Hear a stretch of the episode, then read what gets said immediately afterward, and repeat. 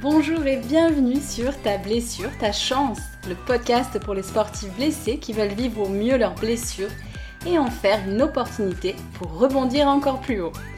Je suis Agnès, professeure de yoga et docteur en neurosciences. Le sport est un des piliers fondamentaux de ma vie et j'ai traversé de nombreuses blessures sportives avant de rencontrer le yoga. Et oui, j'ai la tête dure et il m'a fallu du temps et beaucoup de frustration pour comprendre que la blessure n'était pas une fatalité, mais que non seulement il existait des moyens de mieux vivre cette épreuve, mais également d'en faire un tremplin pour revenir à l'entraînement plus fort et ne plus jamais se reblesser. Parce qu'une blessure sportive peut impacter positivement ta vie, je te livre ici tous mes outils pour faire de ta blessure ta chance. Allez, c'est parti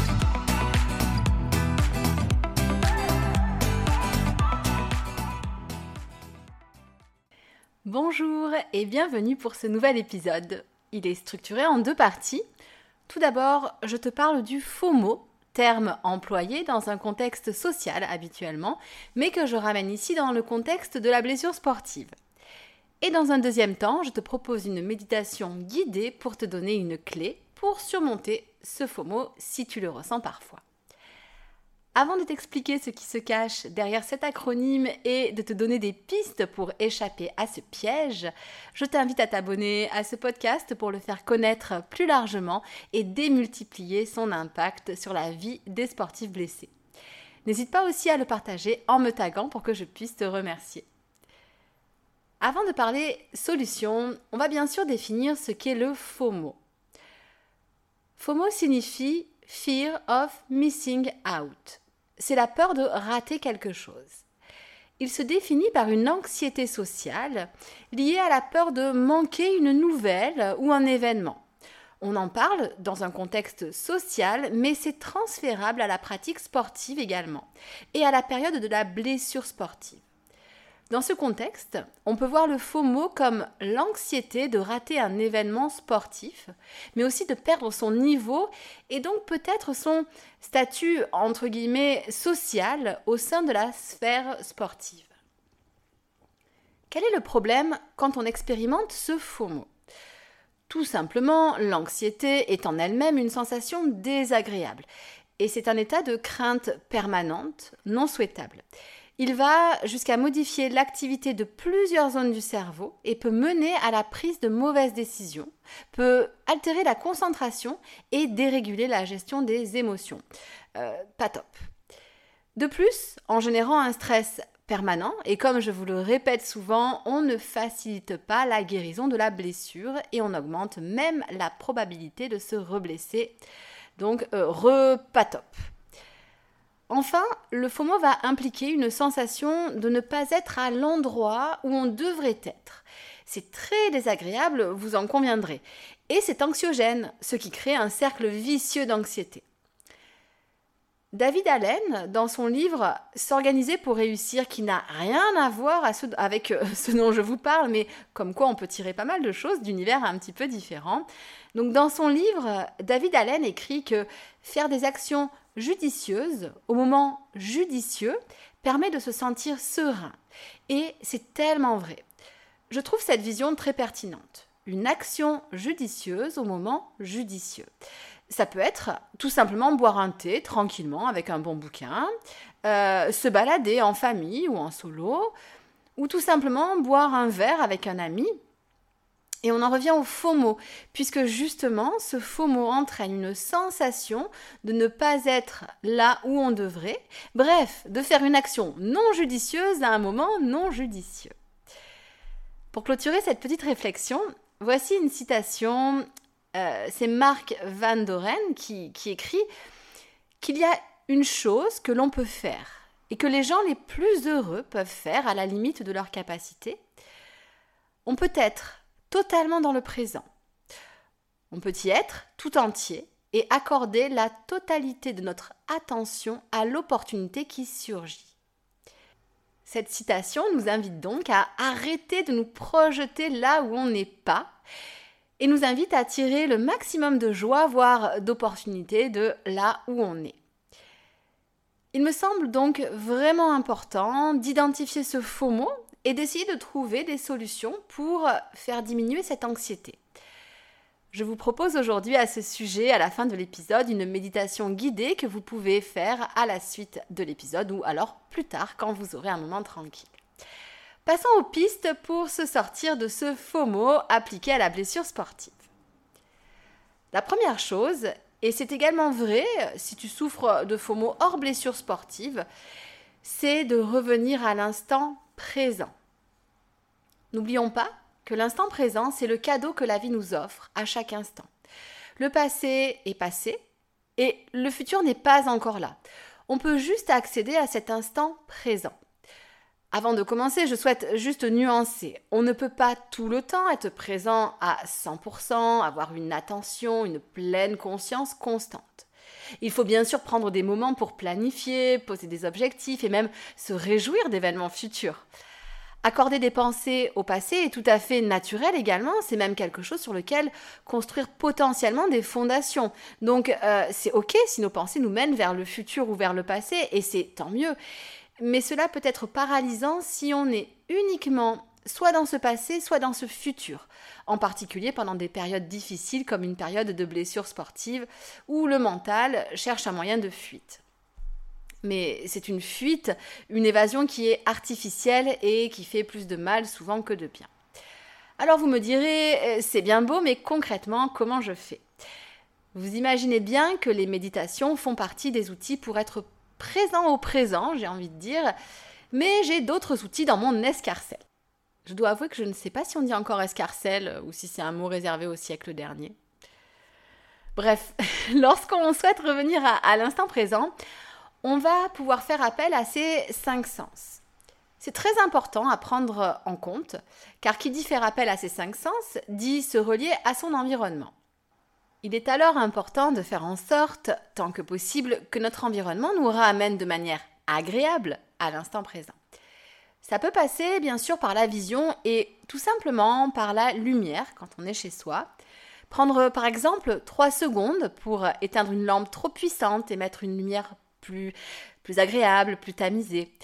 On essaie de créer une ambiance propice au relâchement. Personnellement, j'ai une lampe à sel et je trouve que la lumière est vraiment très agréable. Vous pouvez la voir sur mon étagère euh, dans mes vidéos YouTube. Ces lampes ne coûtent pas extrêmement cher. Par contre, elles sont très lourdes. Je vous dis ça parce que j'ai eu la grande idée de vouloir ramener ma lampe euh, à sel en vélo je ne me déplace qu'en vélo. Et, ça a été un grand moment de solitude parce que c'est très lourd en réalité, un peu comme un bloc de pierre. Quoi qu'il en soit, ça crée une lumière extrêmement agréable, extrêmement douce. Donc si vous n'en avez pas, c'est quelque chose que je trouve euh, intéressant comme investissement. Pour revenir au sens, on peut bien sûr passer par le toucher. Ça peut être juste mettre une couverture toute douce euh, sur ses épaules, alors plutôt en hiver bien sûr, ou alors se glisser dans un pyjama, au diable les nuisettes qui saucissonnent. Alors, ce n'est pas quelque chose qui va transformer ta vie, mais en prenant conscience que tu peux finalement revenir rapidement et de manière agréable à l'instant présent, tu vas faire preuve de plus de conscience et c'est vraiment quelque chose qui peut changer ce rapport au présent. Je vais bien sûr continuer à énumérer les sens.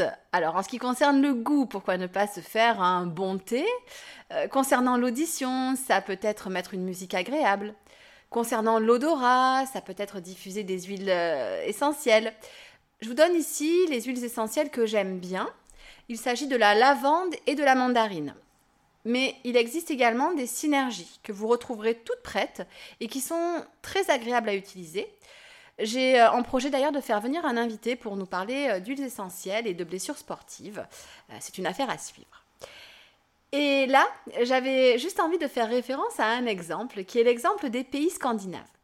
Ils pratiquent, et je vais essayer de prononcer correctement, d'autant plus que j'ai quand même vécu six mois en Suède et je suis allée plusieurs fois en Norvège.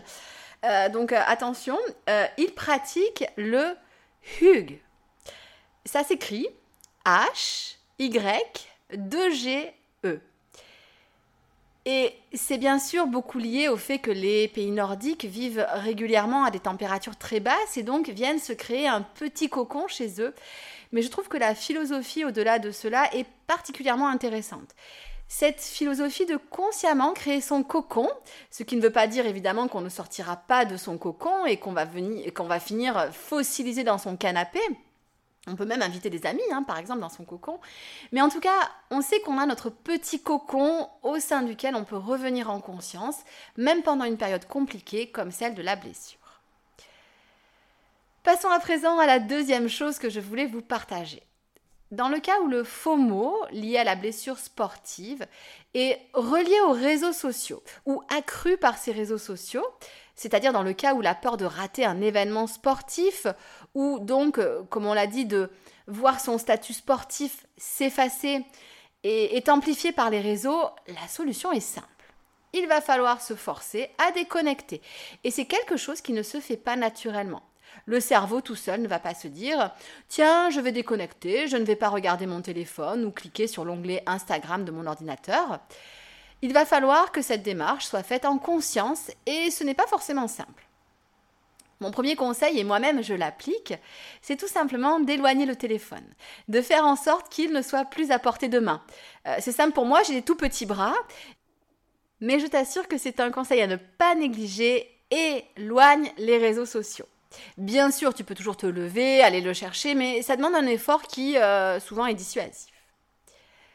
La deuxième chose que je te conseille dans la mesure des possibilités, c'est d'éliminer les notifications. Garde uniquement celles qui sont vraiment fondamentales. De mon côté, je ne garde que les appels et les SMS. Pour le reste, c'est moi qui décide d'aller consulter mes messages ou bien mes réseaux sociaux. Donc, Bien sûr, à toi de voir ce qu'il en est, notamment en fonction de ton travail. Si tu es obligé de répondre de manière très rapide, alors bien évidemment que tu vas mettre les notifications. Mais quand on y réfléchit, c'est finalement le cas de peu de personnes. On se met souvent soi-même cette pression de répondre instantanément et je pense que ce n'est pas bon, ni pour nous, ni d'ailleurs forcément pour les autres. Parce que finalement, apprendre à attendre quelques dizaines de minutes, même quelques heures, euh, ce n'est pas grave. Mis à part si on est peut-être chirurgien ou qu'on travaille aux urgences, bien sûr. Sinon, il y a peu de choses qui doivent être faites instantanément. Je sais que c'est quelque chose qui est compliqué dans notre société parce qu'on a tendance à être dans l'instantanéité immédiate, mais de mon point de vue, ce n'est pas quelque chose que je souhaite entretenir. Il est alors possible, bien sûr, d'établir une routine. Je te donne la mienne, elle vaut ce qu'elle vaut et je ne sais pas si elle est applicable à toi. Euh, mais la voilà. Personnellement, je consulte trois fois par jour mes mails et mes réseaux sociaux. En gros, le matin, à midi et le soir. Il m'arrive d'y aller à d'autres moments pour d'autres raisons, mais en général, je sais pour quelles raisons j'y vais. Ce n'est pas juste consulter pour consulter, de manière compulsive, scroller pour scroller. Une autre chose que je souhaite partager est la suivante. Attention aux comptes anxiogènes. Si un compte, quand tu le regardes, crée plus d'anxiété chez toi qu'il n'apporte finalement de joie ou qu'il n'a d'utilité, alors désabonne-toi. On n'est pas sur les réseaux sociaux pour se faire du mal. Si quand tu regardes un compte, tu te sens moins bien après l'avoir regardé qu'avant, peut-être que ce compte-là n'est pas pour toi, ou en tout cas pas pour le moment. Si tu, es, si tu as été inscrit à un événement et abonné à leur page, et que ta blessure t'empêche d'aller à cet événement, euh, et que quand tu vois ce que tu rates, cela crée de l'anxiété, désabonne-toi. Ça ne veut pas dire que tu ne peux pas te réabonner plus tard, une fois que la blessure sera un mauvais souvenir, mais peut-être que pour le moment, voir ce compte ou cette page n'est pas constructif pour toi. C'est d'autant plus vrai que ressentir de la jalousie qui se surimpose à ce faux mot est également courant cette jalousie qu'on peut ressentir face à ces réseaux sociaux qui peuvent montrer des gens qui courent sans blessure, qui font les courses qu'on aurait voulu faire. Un travail sur l'arrêt de la comparaison et sur l'estime de soi peut alors être intéressant à entamer. Je ne te cache pas que ça peut être un petit peu long, mais il existe des outils dans le yoga, par exemple, des outils qui permettent de travailler sur l'estime de soi, mais aussi sur la confiance en soi, qui me semble une clé importante pour travailler autour de ce faux mot. Et en parlant de confiance euh, en soi, je tiens à rappeler que le passage à l'action est une clé qui peut nous permettre de gagner justement en confiance. Le passage à l'action, ça peut justement être juste se désabonner d'un compte qui est anxiogène pour nous, ou choisir de mettre en place la routine de détox digital dont je te parlais. Je le répète souvent, mais c'est vraiment un message que je veux faire passer. On croit souvent qu'on passe à l'action parce qu'on a confiance en soi. Et moi, je pense que c'est le contraire. On a confiance en soi parce qu'on passe à l'action. Et j'irai même un petit peu plus loin. On a confiance en soi parce qu'on passe à l'action, qu'on se prend des murs, mais que finalement on survit à ces murs et qu'on repasse à l'action. Quand on est blessé, un autre passage à l'action intéressant, j'en ai parlé dans d'autres épisodes, est le fait d'essayer de nouvelles choses. On en reparle un petit peu plus loin. Passons justement au troisième point que je voulais aborder au niveau des pistes pour surmonter ce faux mot. Pour surmonter ce faux mot, on peut revenir vers plus de clarté sur la situation. Cela signifie accepter la situation et prendre conscience du fait que si on n'accepte pas la situation, cela aura un coût non négligeable. Je m'explique parce que dit comme ça, euh, ça n'est pas limpide. Je vous répète souvent que l'acceptation est une phase indispensable pour avancer lors d'une blessure sportive.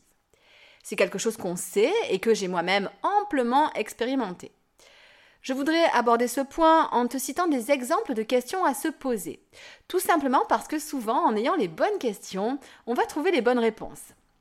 Et je dirais même plus, j'ai l'impression que parfois mon travail, c'est de soulever les bonnes questions, parce qu'en fait, la plupart du temps, tu as les solutions, tu as déjà les réponses, c'est simplement qu'il faut venir les chercher. Il faut venir un petit peu patauger pour venir chercher euh, ces petites pépites, comme dans la recherche de l'or finalement. Si tu te poses les bonnes questions, c'est comme si tu avais les bons outils, et moi je suis là pour te fournir le, bon tamis pour trouver les pépites d'or. Euh, bon, voilà, j'en termine avec cette métaphore. La, première question que tu peux te poser autour de la problématique du mot dans le contexte de ta blessure est la suivante. Puis-je continuer à m'entraîner autant qu'avant? Si la réponse est oui, alors j'ai envie de dire tant mieux pour toi, mais tu ne souffres probablement pas de faux mots, en tout cas pas de faux mots dans le cadre de la blessure sportive tu peux quand même bien sûr prendre les conseils que je te donne ici pour info à appliquer dans un autre cadre. Ce qui m'intéresse, c'est surtout si tu réponds non. Ou alors si tu réponds je ne sais pas parce que finalement en général quand on dit je ne sais pas si je peux continuer à m'entraîner autant, c'est que la réponse est non et qu'on a du mal justement à concevoir qu'on doit s'entraîner de manière plus modérée. Bref, si la réponse est non ou je ne sais pas, on va se diriger vers une deuxième question c'est un petit peu comme un labyrinthe, on chemine à travers les questions. La question suivante est donc, que se passe-t-il si je me focalise sur ce que je manque à cause de ma blessure? Je te laisse répondre à cette question, mais probablement que si tu te focalises sur ce qui te manque, les mots frustration, colère, tristesse vont refaire surface. Et au contraire, qu'est-ce qui se passe si je lâche prise? Peut-être que tu n'auras pas tout de suite la réponse, mais je vais te guider. Eh bien, si tu lâches prise, tu vas ouvrir ton champ d'attention et tu vas voir qu'il y a des opportunités euh, qui vont apparaître. Attention, ce n'est pas une injonction. Lâcher prise est compliqué et il est inutile de se juger si on a du mal à le faire. Au contraire, ça cristallise encore plus les tensions. Mais simplement se rappeler que des questions existent et qu'au moment opportun, les réponses feront surface, euh, peut-être encourageant. Tu auras probablement besoin de réfléchir pour trouver quelles opportunités peuvent apparaître pour toi. Ces opportunités seront bien sûr différentes suivant les personnes.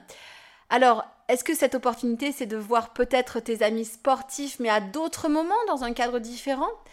Euh, ce n'est en aucun cas une obligation, bien sûr, parce qu'on a parfois besoin de se retirer un peu de la vie sportive lors d'une blessure, mais c'est une idée, si tu sens que cela te motive. Ça dépend des cas, ça dépend du moment. Autre opportunité que j'emprunte à l'interview que j'ai faite de Zoé. Le choix de Zoé a été lorsqu'elle a été dans l'incapacité de bouger, en lien notamment avec les opérations lourdes qu'elle a subies et qui l'ont conduite à rester sans faire aucun sport pendant pas mal de temps. Ce choix a été de consacrer ce temps à sa famille. Ça peut être un moment privilégié pour s'occuper de cette sphère familiale, mais tu peux aussi te dire je vais essayer des nouvelles choses. C'est le moment pour moi de tester des nouvelles choses.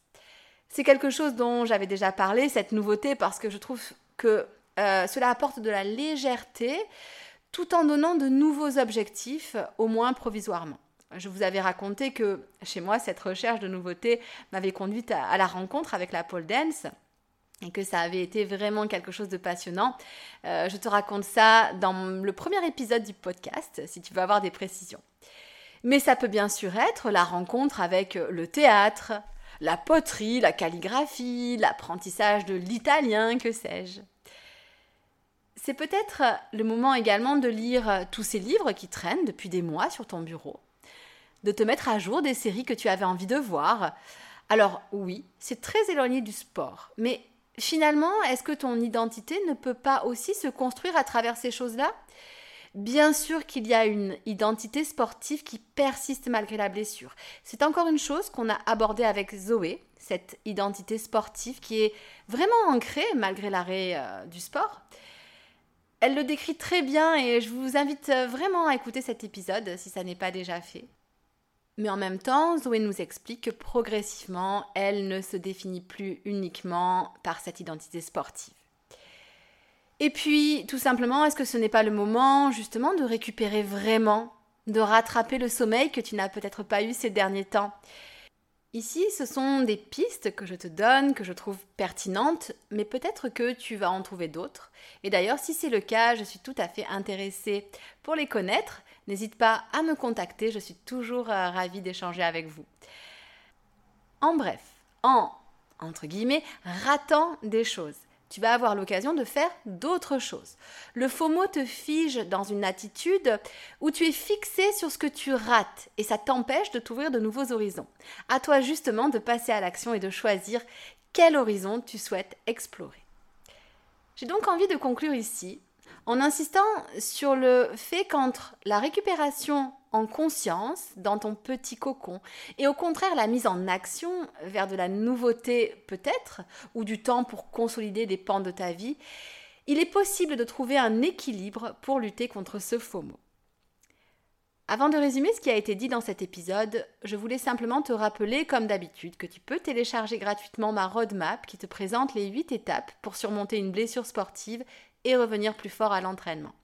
C'est un document que tu pourras lire assez rapidement et qui te présente des pistes de réflexion à t'approprier pour justement cheminer de manière sereine et optimale à travers la blessure sportive. Pour résumer ce qu'on a dit au sujet de ce faux mot, cette angoisse de rater quelque chose pendant qu'on est blessé, rappelons que ça peut vraiment être embêtant parce que non seulement l'anxiété est source de troubles et se traduit par un, euh, par un stress chronique, et on sait que le stress n'est pas un facteur favorable à la guérison optimale de la blessure, mais de plus, elle nous empêche de vivre pleinement l'instant présent. Et justement, la première piste pour sortir de ce faux mot, c'est d'être présent à l'instant présent. Cela peut se faire par des méditations, mais cela peut également passer par notre environnement de manière assez simple et rapide.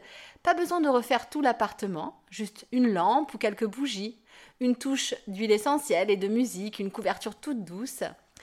Voilà des choses assez simples à adapter à tes goûts bien sûr. Le deuxième point, c'est que si ton FOMO est lié aux réseaux sociaux, alors tu peux faire le choix de déconnecter. Tu feras probablement des rechutes, mais c'est vraiment quelque chose qui peut permettre de se sentir apaisé, plus serein, et c'est aussi quelque chose qui permet d'ailleurs de se reconnecter à l'instant présent. Il faut avouer qu'en général, quand on est en train de scroller, outre le fait que ce n'est pas d'une utilité foudroyante, c'est quelque chose qui nous coupe complètement de notre présence au présent. La troisième chose, c'était de se poser les bonnes questions pour finalement peut-être s'apercevoir qu'accepter est une nécessité et s'ouvrir la porte à des opportunités. Des opportunités de faire autre chose, peut-être de consolider des choses existantes, mais peut-être d'aller vers la nouveauté. À présent, j'avais juste envie de te remercier de m'avoir écouté.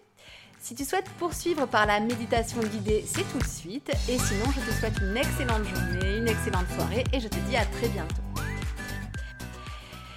Et pour ceux qui restent avec moi, c'est parti pour la méditation guidée.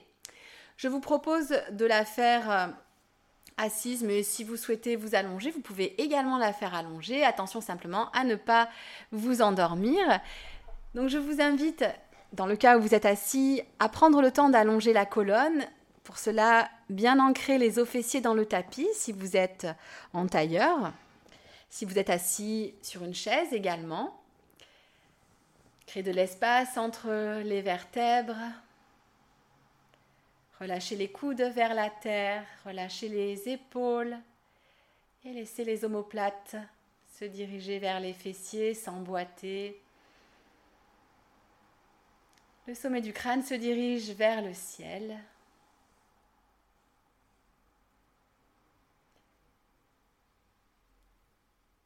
Et vous pouvez dès à présent porter votre attention vers la respiration. Commencez par l'observer sans la juger. Observez les inspirations, les expirations.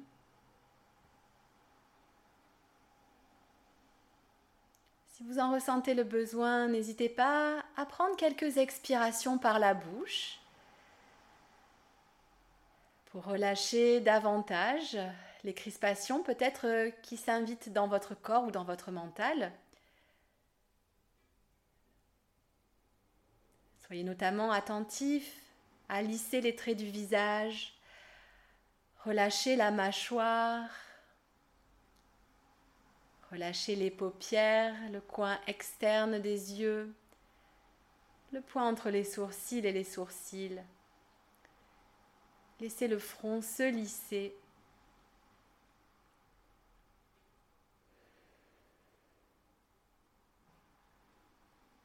Et revenez à cette respiration. Laissez-la circuler sans contrainte.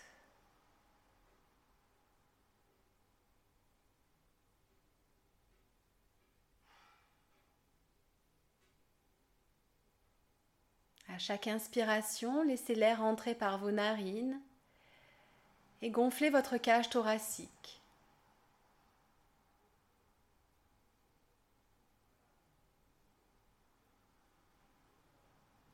Imaginez l'air qui entre dans vos poumons et qui vient envelopper votre cœur.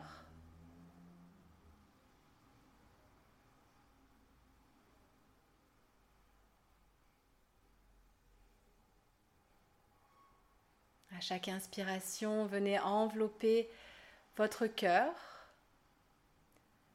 Apportez-y peut-être de la douceur.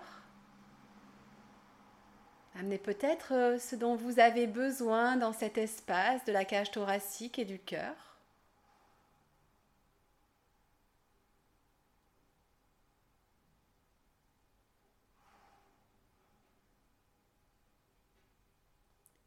De chaque inspiration pour laisser votre cœur être enveloppé par cet air, mais également ce dont vous avez besoin et peut-être même laisser cet air et ce dont vous avez besoin se diffuser dans l'ensemble de votre corps, jusqu'à votre bassin, mais peut-être aussi jusqu'à vos extrémités. Laissez l'air et ce dont vous avez besoin imprégner l'ensemble de vos cellules même les cellules les plus profondes.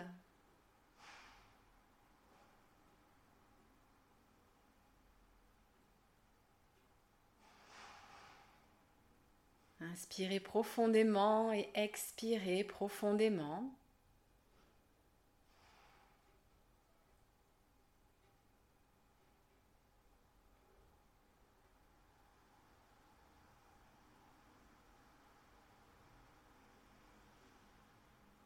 Continuez à faire circuler l'air et ce dont vous avez besoin dans l'espace de la cage thoracique, du cœur et de l'ensemble du corps.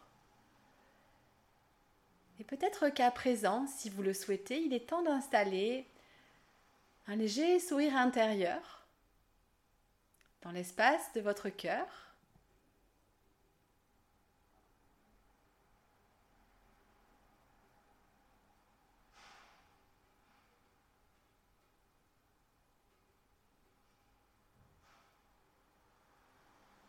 Prenez le temps d'observer les sensations au niveau de cet espace du cœur.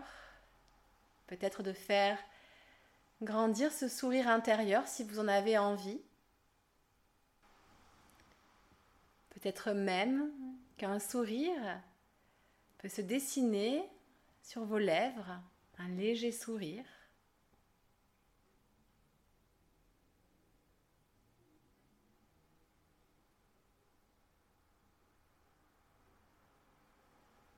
Continuez à faire circuler librement la respiration.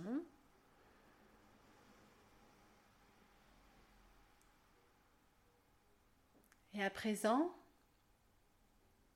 observez les sensations au niveau du cœur, peut-être plus généralement au niveau de votre corps. Et observez que finalement, vous êtes à la bonne place. Votre corps est à la bonne place. À la bonne place au bon moment, ici et maintenant.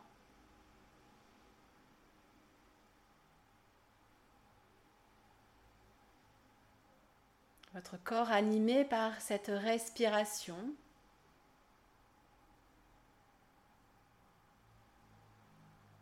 Réchauffé peut-être par ce sourire intérieur.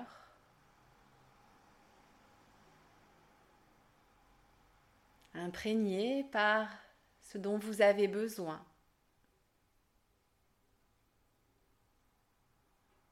Soyez assuré que vous êtes ici et maintenant au bon endroit, au bon moment. Et que vous êtes parfait tel que vous êtes à l'instant présent. Vous êtes parfait ainsi.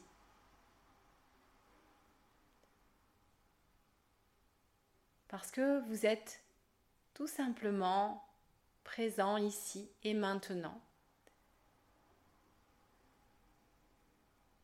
Avec cette respiration qui circule librement, qui enveloppe votre cœur, qui se diffuse dans votre corps, qui amène ce dont vous avez besoin.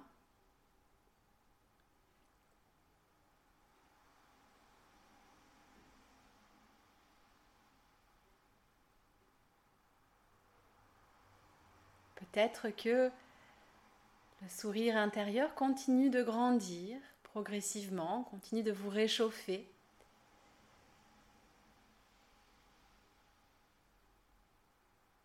Peut-être que le sourire sur votre visage s'accentue très légèrement, sans créer de crispation, avec douceur, seulement si vous en avez envie.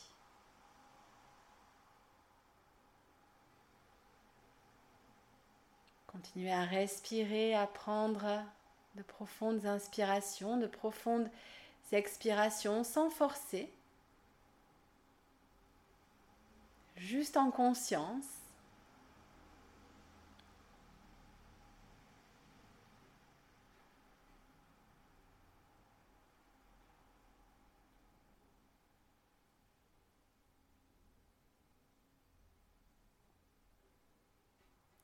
Observez une dernière fois le sourire intérieur que vous avez déposé Laissez-le dans l'espace de votre cœur. Vous savez qu'il est là, que vous pouvez le ramener à tout moment quand vous en avez besoin. Si vous le souhaitez à nouveau, vous pouvez prendre quelques expirations par la bouche si vous en avez envie.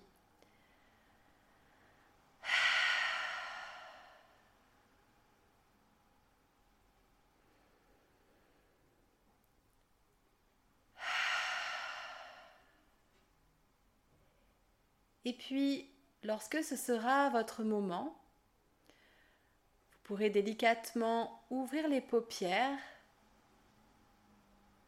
vous reconnecter à l'espace extérieur. Peut-être que votre sourire est toujours dessiné sur vos lèvres. Si c'est le cas, vous pouvez le garder, peut-être pour un petit moment encore. En tout cas, un sourire est dessiné sur mes lèvres pour vous remercier de m'avoir accompagné à travers ce podcast et cette méditation. Je vous dis à très bientôt. Ciao ciao